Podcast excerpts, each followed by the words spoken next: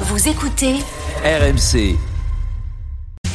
RMC, Manu Conso. J'exagère, Manu. Quel procès Mais je sais que tu es team viandard. On va parler de ce décret euh, publié hier qui interdit désormais aux plats végétaux de reprendre les dénominations de viande. hein. On ne pourra plus parler de steak, de jambon, de filet ou d'escalope pour des produits végétaux. Exactement, ce texte précise la liste des dénominations réservées aux produits animaliers et donc dénominations interdites pour des produits à base de protéines végétales. Donc parmi les termes dont l'utilisation est interdite pour la désignation de denrées euh, alimentaires comportant euh, des protéines végétales, tout ce qui est filet, faux filet, rhum steak, escalope, beefsteak, escalope, jambon, flanchet, paleron, etc.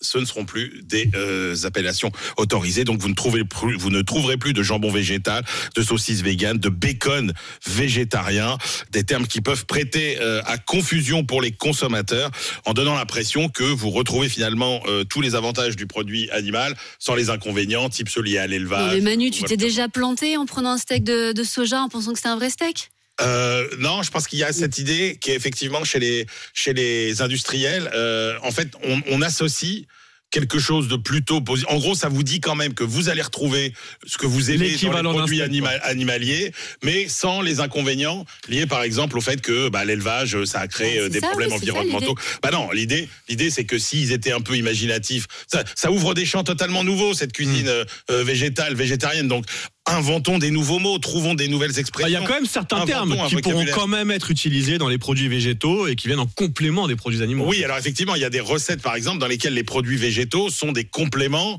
euh, du produit euh, animal. Si vous prenez les saucisses, par exemple, euh, ou, les- ou les pâtés, bah, vous avez des produits végétaux. Mais alors attention, hein, ce sera quand même strictement encadré, c'est-à-dire que impossible euh, d'appeler un saucisson un saucisson s'il y a plus de 5% de produits végétaux. Mm. Et puis alors la merguez, si vous avez plus de 2% de produits végétaux, ça n'est plus une merguez. Un coup de gueule, quand même, c'est que euh, les produits légalement fabriqués ou commercialisés dans un autre État européen bah, pourront quand même être vendus en France. Et ça, c'est pas normal. Ah bah oui, c'est pas normal. Ah bah ouais. Il faut que ça s'applique au niveau européen.